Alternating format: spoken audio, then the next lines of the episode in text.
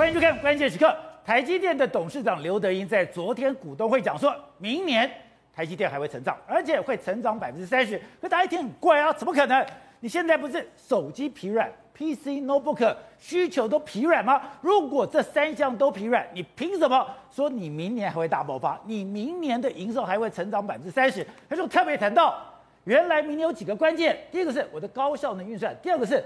我的车用晶片的需求会非常的旺盛，而且他讲哦，现在的顾客不断的跟我们在讨论，对吧？他现在要有那种独特性的高效运算的，现在顾客的需求量非常非常高。可是之前讲车用晶片啊，你不是当时是要去帮别人的吗？你当时不是无可奈何之下，你要去增加你的生产吗？而且这个当时还让你的毛利率给降低了。可是现在可能完全不同了，现在台积电。它的内部宣传里面，哎，居然做了电动车，也就是车辆的一个广告。接下来没有想到，整个电动车车用晶片会大爆发吗？而台积电现在进到了车用晶片的这个领域，跟过去不一样了。而它是一个整套的设计，整套的发展。难道在台积电介入之后，整个电动车的市场也会出现了一个翻天覆地的大变化吗？好，在这段里面。全球防卫杂志的采访主任陈国明也加入我们的讨论。国明你好，大家好。好，说我没有想到台积电，他说这个宣传片对是台积电做的，嗯，台积电特别做了一个电动车的宣传片，对，特别强调里面高效能运算的晶片。是台积电做的，没错。我们现在看到这个画面，这个画面是在台积电的官网上面，他用一个影片来说，我们目前的台积电有做非常多在车用晶片上面的一个宣传的影片。那你们看到这台车呢，某种程度我们可以把它想象成，它是一台电动车，它也是一台自驾车。哦，那你看它里面所有的运算，我们把电动车、自驾车里面牵扯到的运算是相当相当多。所以根据台积电的说法是，未来这里面所需要的高效运算，台积电完全都可以做。所以这是台积电未来最看好的一块车用半导体的市场，所以以后的车子不是车子，以后的车子是一个电脑。对，车这个电脑里面最重要的大脑、最重要的运算，是台积电现在在进入这样的一个场域。是，所以我们看到现在 Intel 或者看到很多像赛季，他们的获利其实在下降，没错，半导体的获利下降。对，但刘德英讲，哎，明年的营收还会成长，上看百分之三十，是很多哎。是，可是你讲你的手机、Notebook、PC 都在需求疲软，凭什么？搞了半天有两个关键。一个是高效运算，一个是车用晶片。没错，实际上就就在今天的时候呢，Intel 就说：“哎，我因为这个 PCNB 的市场不好的时候，哎，我这个对下一季的展望非常非常差。”调调降今年的预估值，就没想到，哎，台积电，人家刚才说，哎，它今年还可以成长三十趴，那你到底成长从哪里来？我们来仔细给大家看一下，这是二零二零年的第一季，去，哎，二零二零年两年前，这是今年的第二季，第一季，你看他们使用的这个状况，过去一段时间是以这个智慧型手机为主，现在智慧型手机只占了百分之四十，哦，另外高效运算过去是第二名，百分之三十，现在已经传承到百分之四十，对，那另外，所以。根据这个台积电的说法，就是说，因为呢，这个高效运算还有车用的稳定，所以超乎预期，所以使得整体的这个所谓市场幅度呢，超过大概约莫成长三十趴。他还说，车用电子的需求会大增，对半导体来说，未来是十年非常好的机会。目前车子的这个 IC 的用量是旧车子的十十倍，未来车子的半导体又是现在的十倍。所以就知道，事实上未来真正爆发力，在台积电看来的话，可能会真的在车用半导体领域里面。这不知道，现在你现在开车，你上面的晶片越来越多了，是，是比老车子多十倍。现在它展现的这个影片，是这个影片它里面所用的晶片，是又比现在你看到的最新的车子要多十倍。没错，未来可以说，我们可以很简单的下一个定论，叫做未来的车子呢，叫做载着非常多超级电脑的一台车子，就是这样说。而且刘丁就在讲哦。他说：“自驾车发展是吧？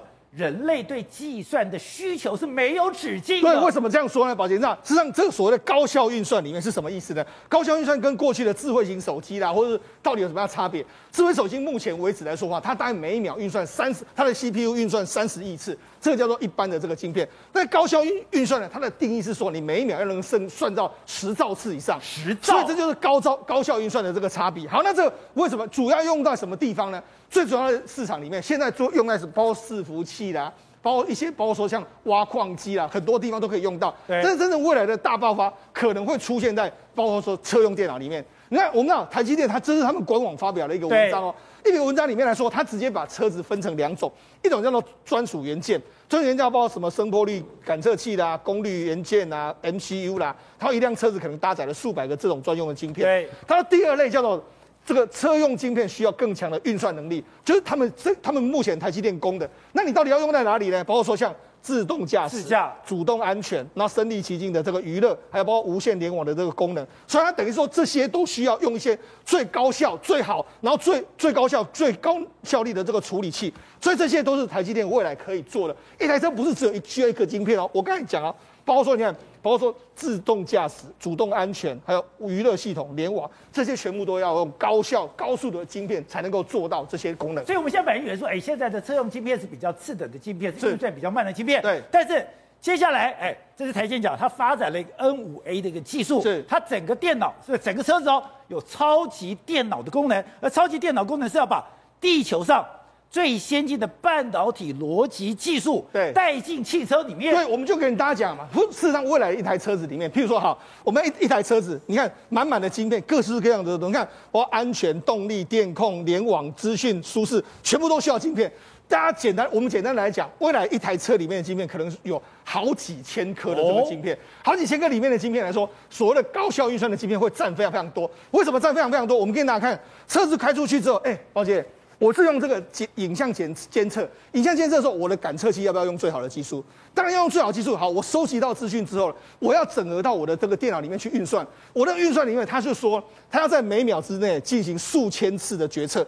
这个决策不是运算哦，是已经运算完毕之后，我要做决策。譬如说，我要怎么开，我要怎么转，我要怎么样。所以它这是每一个决策都会影响到行人的安全了。所以这要数千次，所以这需要大量的运算能力。但是大量运算能力会有个问题，抱歉，什么问题？因为你运算能力很强的时候，你会有散热的问题，还有用电量很大的问题。所以你看，因为你的散热系统还有这个发电还有冷却的系统的限制，所以你要用到越小的晶片越好。因为越小的晶片理论上它运算能力越强，时候对，越更加省电。再就是说，用更先进的这个制程的来说的话，它可以用电量。你看台积电的晶片是越做越省电，对。所以你要用这么多的限制的时候，所以为什么台积电会说这个 N 五 A 的这个技术呢，很非常适合未来的所有的自驾车或者电动车使用。主要原因就在这个地方。而且台积电讲，二零二零的第三季，今年的第三季，它会通过验证。是。而通过验证，导播看这台车，这一台车里面，彭博就计算。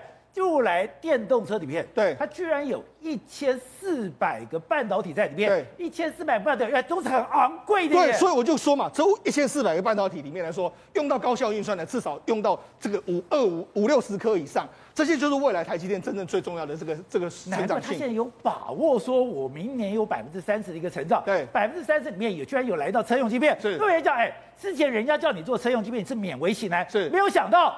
你进到了车用晶片的市场，看到一个大蓝海。对，那车用市场未来真的非常大。另外一个是什么？我们要超级电脑，或者各国都在做所谓的高高速的运算。现在最新，我们要之前最新的这个算速最快的，就是日本的富岳电脑嘛。富岳电脑来说，但是目前为止已经被打败了。这个美国的 Frontier 的这个晶片，Frontier 的晶片呢，它是用谁呢？它是用所谓的超微的晶片。哦，它用两种超微的晶片。那超微的晶片，宝姐，我跟你讲，超微晶片是台积电做的。台积电做了，因为我也他们原本要用 NVIDIA，但后来他们用了这个超微的两款晶片互相组合之后，它的运算能力目前为止来说是变成是世界第一。它的这个这个这个，你看它的每秒的这个算数是一千晶次，所以你知道它是相当相当相当相当的快。所以你知道事实上目前为止，这个是最强大的功的电脑。那我们来看。过去一段时间，我们记不记得，在两千零一十六年，我们都说，哎、欸，成最快的电脑是什么？这个中国的什么神威、神威啊，太湖之光，对不对？但你有没有注意到，最近的中国的超级电脑似乎是已经发展停滞，都没了。为什么发展停滞？因为美，因为美国把你限制住你的晶片嘛，我 Intel 的晶片不给你，AMD 晶片不给你，这个 NVIDIA 晶片不给你的时候，用在超级电脑运算不给你之后，你看完全就发展停滞。对。但反过来看。日本是不断的在突破，美国不断的突破。日本的这个这个电脑，抱歉，像 NEC 跟富士通、富士的这个富士通的这个晶片，对，他下单给谁？还有东芝的晶片，现在也是下单给台积电嘛。他们他们的超级电脑，还有美国的超级电脑，说穿了都是美国的这个设计能力，但是他们都是来台积电下单代工的。所以这个就是高效运算的重要了。对，所以你我就讲嘛，未来的为什么台积电那么重要？宝杰，你要不要发展电动车？你要不要发展自驾车？你一定要发展。好，除了这个，除了这个之外，还有我们刚才讲到的超级电脑之外，还有另外一个，就最重要就是军工产业。军工产业，军工产业，我们我们就讲，军工产业也是高速预算，一定需要大高速。宝杰，我们我们前一段节目才讲了无人机。无人船舰，它一定都牵扯到大量的决策。大量的决策的时候，你一定要大量的 AI 运算。我们就讲，事实上连赛灵思他就说嘛，F 三十五里面来说的话，就有赛灵思的十六纳米做的 FPGA 的晶片嘛。哦，这 FPGA 晶片某种程度就是一个中控台的这个概念，飞弹里面也需要这么多晶片。另外一个，我们知道这次俄乌战争里面不是有一个大放异彩的叫做弹簧刀的无人机吗？弹簧刀无人机来说，哎，宝姐，它也是一个非常这个很多晶片在这里面。你看为什么？为什么我们这样说呢？弹簧刀无人机它厉害是它发射出去之后。抱歉，它可以在空中巡弋嘛？巡弋的时候呢，它可以自己去找目标。找目标，你要什么目标？当然你要跟天上卫星，你要知道说我有什么样的资讯，你给我资讯。另外就是我自己看到的资讯，这些都要最新的东西。然后你看战场上，哎，差个一秒，那是差非常多。对，你要能够算得非常精准啊，精那个运算能力是要非常非常强大。所以这些都是要非常强大的运算能力，我才能够打到那么准。如果你是用你是用传统的飞用这个这个所谓的。导引的那是 OK，那是一定是没有那么的先进。所以你知道，弹簧刀上去以后，它有 AI 的功能，它 AI 功能它是自己找目标，那种就需要强大的预算的。你不是给他目标，你是要它自己去找目标。好，那到底多厉害？我们就给他看一段影片。这是弹簧刀的飞机飞出去，无人机飞出去之后，有一台车啊开，它已经被锁定了。可是这台车它居然躲在桥下。哦，哎，宝姐，它躲在桥下的时候，哎，你从上面的卫星啊，其实你已经看不到它了。但是啊，弹簧刀无人机居然飞飞上去之后。他居然就马上找到你，他知道你躲在桥下，他就飞到桥下之后把你击击粉碎。所以说告诉你什么？这就是无弹簧刀无人机的厉害，它里面需要用到的所有的晶片，其实都是相当相当先进，而且相当的这个快速。所以未来你开车、你的军务、你今天所有的生活的一切，对，都是晶片。对，那你要说啊，那一定要用到这么先进的晶片吗？不一定要用这么先先进的晶片。每日目前呢，中国也有所谓二十八纳米、十四纳米，它也可以做，没有错可以做，但是会做成什么样子的？我们讲，因为台湾的无人机为什么能做那么轻薄短小？因为我一颗晶片就可以处理非常多事情。但是我如果要用那么高效的运算能力的时候，如果我是用二十八纳米的话，晶片大小会差非常非常多。也就是说，我传统的我三纳米可以做到这样的晶片，但是我二十八纳米做到这么大的晶片，那你的弹簧刀就不是弹簧刀，你可能是一个弹簧大刀。那样的话，你的这个攻击武力或者攻击的速度当然会比较逊色。真的告诉你，在未来的牵扯到 AI 运算、高效运算，甚至在这个所谓影像处理，这些都是需要庞大的这个这个运算能力的时候，台积电的高阶制程就显得非常非常重要了。这样，你是学电机的，其实你也是学晶片的。今天我很惊讶是台积电居然哎，它的官网上面直接就放了一个电动车，看起来电动车是它的未来吗？现在在电动车。它真的可以变成一个超级电脑吗？应该是这样讲。现在有晶片对于电动车的需求再快都不够，为什么？因为现在 Level Two 完全预算没有办法满足我我们人类需求吗？我们人类需求是什么？有一天我上车开始喝咖啡，啥事不用干，车车就可以到，对不对？那里面的预算量要多庞大，里面的运算速度要多快？难怪刘德英讲，进到了电动车、自驾车的时代。我对于运算的需求是无止境的，当然是无止境，因为现在手机已经紧绷了嘛。你手机说再快快的，我现在就觉得蛮顺的。下一代我都不见得买。可电动车真的，我们想象中的自驾，跟现在我们开电动车能够提供我们的自驾那个感受，十万八千里嘛。那差别在？差别在运算速度，对，更复杂的演算法。更多的大数据进来，车子怎么来，红灯绿灯什么时候下去，你要更快的速度来满足嘛。而且我们知道坐车要安全舒适，安全舒适都是计算。对，而且这些东西你知道什么？不能出包啊，不能宕机啊。你时速一百二、一百三宕机会怎么样？会死人的。所以这些东西就变成是刘德一的概念，说未来谁能够做出最快、最好、良率最好的晶片，谁把整个市场吃下来嘛？现在三星呢，在三纳米现在跌一个大跤哦，为什么？因为三纳米现在对于电动车来说是完全需要的。你甚至到二，你说这里面要用到三纳米，当然我就讲越快越好。这是二纳米，未来的一纳米电动车绝对都会买单，手机都不见得买单哦，因为手机都不见得那么快运算速度。所以这是一个无底洞，这是无底洞，填不满的。这是至少以目前来看，未来五到十年是个无底洞嘛。因为我们只会希望，就算可以完全自驾，大家也会拼谁比较聪明，谁刹车比较 smooth，是等等嘛。所以永远比不完。好，继续讲。三星的三纳米良率只有十趴到二十趴，根本不能用。你能够想象吗？我做十片晶片坏九片，对，请问怎么卖钱？那如果你好，你那一片是好的，可用用坏也坏了，请问电动车敢用吗？不敢。台积电良率是七十趴，所以九成以上三纳米市场被台积电吃下来了嘛？所以现在为什么三星那么紧张？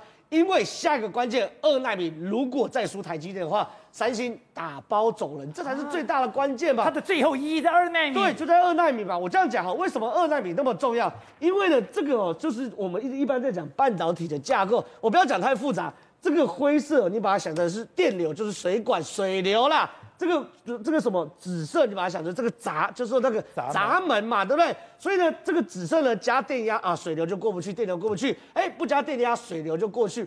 那随着呢，这管子越来细，越细，越来越细啊，你只有一个闸门是不够的。所以你看，现在大家流行 FIN-FET，就是骑士的电晶体，就说哎，有这边一个闸门，上面一个闸门，是不是三个闸门？那现在未来进入到奈米片的时候要干嘛？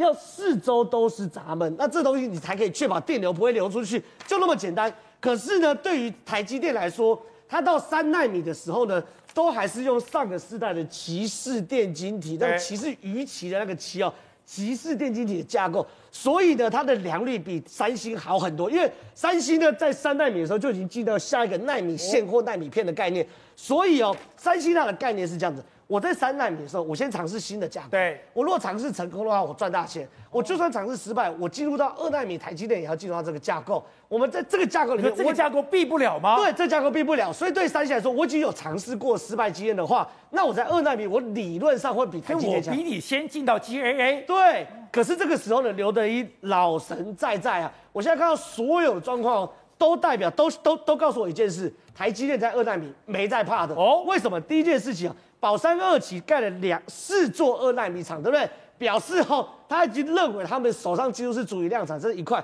第二个，我一看了之后，我不看好，一看吓到。虽然台积电在现在才要跨到所谓的这个呃呃纳米现货、纳米片的技术，可是他什么时候开始去做研发？十五年前就开始做布局。这件事情是很可怕，就是说台积台积电不是死到临头，他说哎哎搞不定的，那赶快去做所谓的奈米线或纳米片。没有，他在十五年就开始去研发，这个很重要，干嘛？研发你会累积专利，我把专利都累积完之后，台你三星切进来，你不能用我的专利嘛？所以三星在三奈米为什么进入到纳米片死那么难看？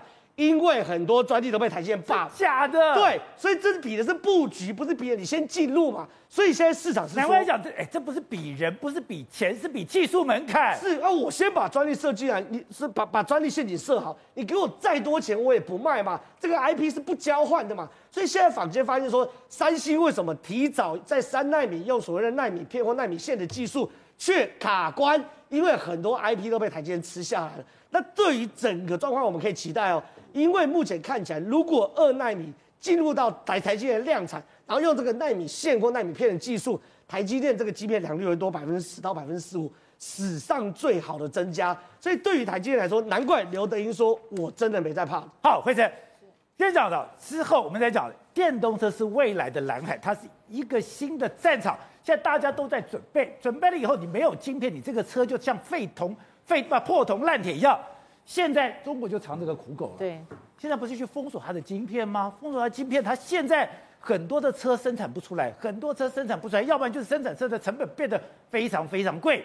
就是因为晶片已经影响到中国的汽车产业了。对，所以他们现在包括他们的学者还有各界都已经开始发现，就是说一定要把台积电给拿下来。为什么要把台积电拿下来？因为如果你不把台积电给拿下的话，你等于没有办法去补足这个晶片中国这个庞大的缺口。现在中国晶片旁的缺口有多大呢？光从价格就可以看得出来。小鹏 CEO 何小鹏啊，他说现在整个中国的那个晶片缺上涨一百倍，涨一百倍，而且不是只有小鹏出来讲，现在包括华为的一个汽消费者业务也跳出来说，他们这个 CEO 余承东说，现在汽车行业的晶片每片已经从十到二十块人民币。涨到了两千五百块人民币，两千五百块人民币，这代表着他们现在的缺真的是非常严重。另外一方面，包括他们威马汽车的首席呃执行官沈辉也在提到，都说现在二零二二年预估，因为全球因为芯片缺少的情况之下。全部的汽车会少掉一百六十九万辆哦，这其实是非常可怕的一个缺。然后另外一部分是中国竟然有高达九十五的芯片都必须要从海外进来进口。那中国不是一直在讲海呃所谓的二零二五要把自己的芯片率啊，对，要提高自己中国制造嘛？不知道七成制到七成真会笑死人，因为到目前为止二零二一年只有到了十六趴，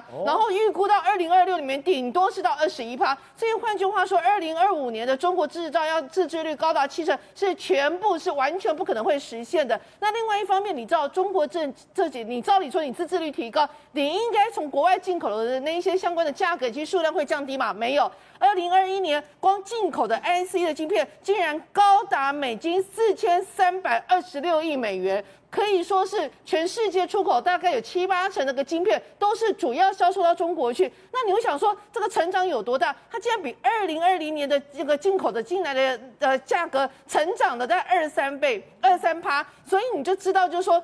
因为全世界缺芯片的问题，导致价格上涨，再加上中国自己本身的自制率始终没有办法提升，所以导致它越来越、越来越仰赖国外进口。去年中国买晶片的钱高达四千三百二十六亿美金。对，这是到前一年，也就是二零二零年，呃，成长了在二十三趴。所以从这里你就可以发现哦，他们整个中国。其实，在晶片这一块，不仅说没有办法自给自足，什么什么七成那太好笑，而是连你自己可以到五成以上、三成以上都没有办法，越来越缺稀的一个状况。另外一个部分呢，他们呃一方面很缺，一方面你知道吗？还在那个本给龟哦，他们自己竟然，他们自己竟然有一个半导体相关的协会，他说。我们呢，二零二一年整个中国 IC 产业呢大崛起啊，怎么样崛起呢？说我们整个产业的产值啊高达一大呃高达一千五百八十四点六亿美元。成长了十八趴哦，很厉害哦！我跟你讲，一千五百八十四亿美元是代表什么意思？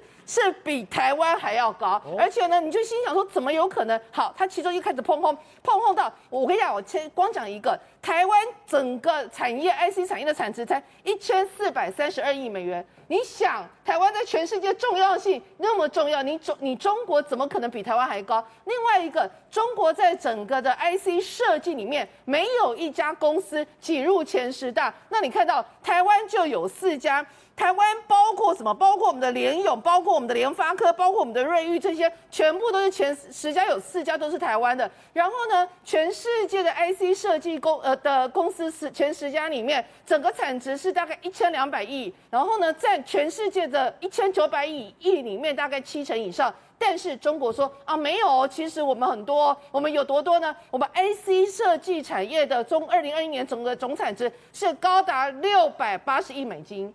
怎么可能？你数字这样算一算，你发现前十大就已经占七成，难道说另外的三成全部都在中国吗？所以显见中国所有数字都不拢，而都不拢的目的，其实就是他们很清楚的知道，中国在 IC 设计是一个非常大的一个弱点，他必须要透过谎言来自欺欺人。好，所以国铭，你长期跑军事，你说。现在在战争里面，高速运算决定这个战场的胜负。现在看到了中国，哎，你还在用洞洞三的航空母舰，看起来哇雄壮威武，这个体积非常大，吃水量非常大。可是美国这一次的环太平洋军演就是冲着中国而来的，而是但妙的是，它大量使用无人机跟无人舰艇，这已经是完全不同世代的概念了。我们这样看，其实每两年哈，这个环太平洋演习哦，大家。各界都在看说，哎，这美国或其他国家哈会不会有新的舰艇参演？然后，呃，参战的人数有没有增加？啊，没想到今年哈，真的被大家盼到了。那美国海军呢，这次啊出动了，除了有人舰艇啊，不管是在航空母舰啊、水面舰之外，哎，他们居然哈加派了这无人舰艇出现。呃，这个无人舰艇有什么呢？包含海鹰跟海猎哈这种所谓中大型的这种无无水上无人舰。哦，那还有两艘补给舰哈，呃，分别是游击兵跟海上牧人号，就是说。哎，怎么会？呃，这个有人战舰呢搭配哈，这个无人船舰出击哈，这个还是真的算是史上第一次，而且是多国联合演习哦。那我们来看哈，这个战舰上面一个人都没有。对，就是说无人，因为无人哈，它就是无人舰。第一个，它顾名思义就是没有人哈，就是说，呃，他为什么要这么这么这么做？第一个哈，就是说在战争的时候或战斗的时候，万一真的有损耗啊，反正没有人嘛，没关系哦，就让它损耗。所以这个是无人机或无人艇的概念。那没想到呢，这是二零二二年的环太平洋演习，居然是第一次哦，美国把这个呃无人舰艇哦纳入这个参演的序列之列，这个算是史上的首招啊。那我们来看哦，光从这个海上猎人哦，这个这个出航的时候，哎，其其实哦，你可以看到这旁边还是有拖船哦，拖船就是带领哦这个无人船船舰出航的时候，表示说美国还是很重视这个无人舰艇的一个存在嘛。那这个无人舰艇呢，还有一个好处就是说，哎，这个海鹰或海力哦，他们在海上的我们要持续的你有。居然可以达到多久？你知道吗？居然可以达到七十天呢！就是说七十天的话，你基本上，呃，你你不用什么管它哈，就在海上让它漂流。这漂流不是说没事干哦，是基本上呢，它还是要担任很多任务。譬如说哦，长时间的反潜哦，就是说呃，如果说没有找到敌方潜舰也没有关系，就是说它是要让敌人潜舰说哦，知道哦，原来你在这里哦，所以说就海上站卫兵哈。所以其实光这一点的话，其实海上的无人舰艇是非常好用，而且哈，呃，预期哦，美国预期说哎，这个时候呢举行环太平洋行。中国已经派点间谍船来跟监，这个时候呢，又派遣说海海猎海鹰号哦去跟监从事对抗，哎，这又是一个好主意啊！所以其实呃，未来哈，美国呢是搭配哦，是有人船舰搭配哦无人舰艇的这种次世代战争。那没想到呢，相对来讲，我们来看中国的新闻啊，中国我们前几天不是在说，是端午节前夕啦，不是说中国中国零零三航舰要下水没有？好像还没有。那我们再来看看这个对比哦，那。呃，不管是零零三航舰或者山东号、辽宁号哈，他们哈都是采用传统动力。那所有的美国航舰都是柴油发电，对，柴油就美国的所有舰艇都是哦，所以核动力核动力哦，所以其实光是哈这个航舰就是不对比了。然后你再想想看。美国呢，现在采用有人舰搭配无人舰哦，所以他们是发展次世代的海战呢。那未来未来有可能是无人舰艇在前哦，有人舰艇在后，甚至航空母舰在最后面。所以其实美国是打了这场战争。那没想到呢，中国呢，他们是大力发展哦，零零哦，山东号、辽宁号，然后是还有零零三航舰。那这个好零零三航舰好了，就假设它顺利都下水哦，它的舰载机数量。不过才六十架而已啊，那六十架而已，对，六十架而已。虽然说他说很厉害，我是电子弹射哎。呃，电子弹射的话，其实它有一个缺点，就是说因为电子弹射它用了很多电力嘛。那其实呃，如果说哈，假设哦，零零三哦，电子弹射顺利的话，哈。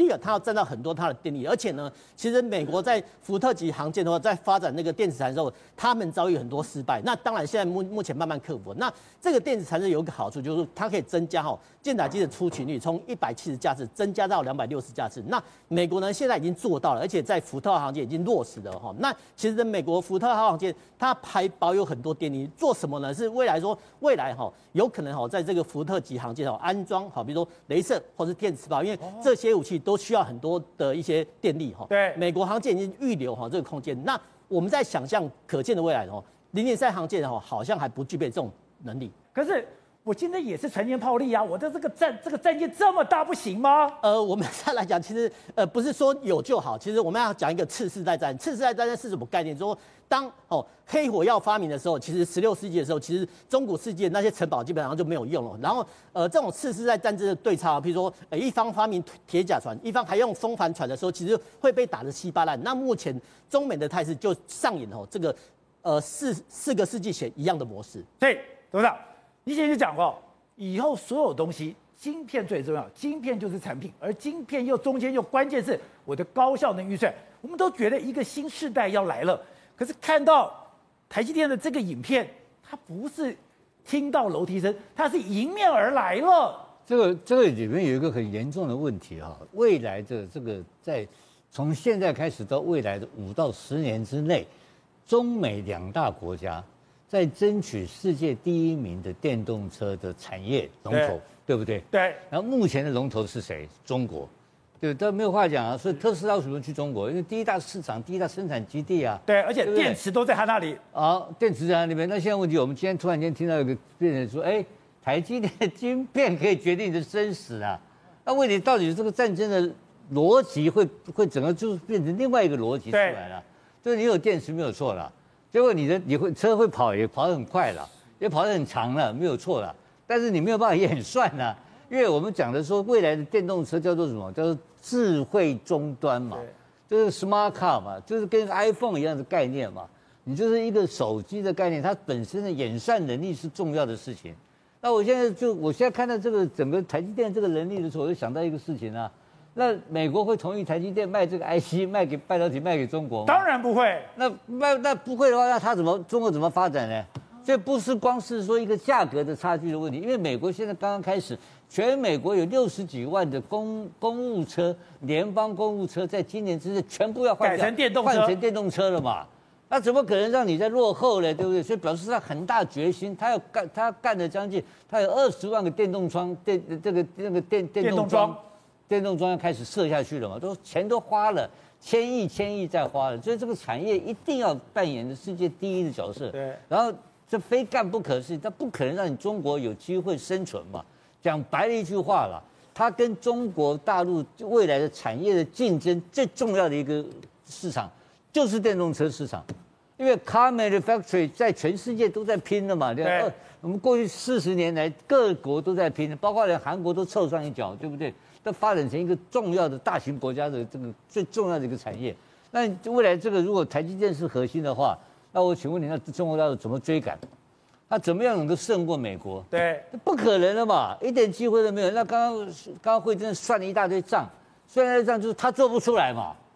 他做不出来吧？我们台湾确实，我们台湾目前来讲的话，在各方面都领先了。对，我们的一年的总产值来讲，全世界的半导体总产值大概是五千六百亿美金左右，台湾占了大概一千四百多亿、一千五百多亿美金，比重非常重。然后再来的话就是韩国了哦，我们这就是美国、韩国、台湾是主要国家。对，那这些都不会给中国，哎，我就不知道。而且你刚刚看到是怎么干？它不是车子，你现在连一些武器，你现在连那所谓的超级电脑。都是高速，刘德一讲高速运算很重要啊。是啊，然后另外当然我们知道，因为现在开始接手机衰退了嘛，所以在这现在有两个东西开始兴起的，就三个东西啊。刚刚讲过电动车嘛，因为电动车我不知道现在突然间已经变那么大市场，对，因为它的它的里面的很多的新的 IC 修新的半导体在运用嘛啊，然后另外一个就是现在 PC 也开始增加嘛啊，就是现在伺服器 server 要增加了嘛，对不对？然后还有一个就是云端嘛。对，这些都是开始新的需求的开始，都要拼与拼储存的能力跟演算的能力嘛。那我现在不懂得说，这个如果全部在美国人手上掌握的话，那你中国怎么搞？那中国的产业怎么发展？中国目前是全世界第一大电动车市场，然后你就眼睁睁的看着美国把你封锁掉，然后，一步一步的他去领先，你就在你就甘心落后吗？那他怎么怎么解决这个问题？那现在的产业，然后将来这个市场或它的生产能力。要准备要提供给谁？所以我觉得中如果中国的当局者有有识之士，看到这个问题的严重性啊，跟他国家整个的生存啊有发生直接密切的要害关系。不是，所以他才想拿下台湾，才想拿下台积电的。这个更荒谬，这个更荒谬。他拿下台积电，我讲很简单，今天就我们不要拿，就给他拿下台积电，给他拿下台湾。你认为这个就跟拿下香港一样啊？香港拿下以后，他成长了吗？没有，他把香港毁掉了而已啊！拿下台积电，拿下台湾之后会变成怎样？台湾毁掉了，台湾毁掉了嘛？台积电就不是台积电，台积电变成中积电以后，就变成死鸡一条了嘛？有个屁用啊，对不对？你这个制度很烂嘛？你这个共产制度，你这制度没有人性的制度。中国从中国人从秦朝之后就没有发展过任何创意，因为它是个专制体制。只有在台湾偶尔突然间发生了七十年的改变，就从历史上来看的话，台湾才有重视人权，才有创意嘛。你这个中国这个国家都搞不起，搞不出东西来嘛。集中力量办大事，我跟你讲，它很简单，它可以搞太空武器，它可以搞飞弹，它可以搞 A to A D，我都同意，航空母舰都可以。但我跟你讲，它做不到一个有世界上有竞争能力的汽车。很简单啊，因为不能商品化，那个体制只要一自由市场就拼嘛。拼的结果东西你就很简单，你怎么也没有买不到半导体，还买不到很多其他东西，所以它整个来讲的话是虚有其表，它制度上就注定它要失败了。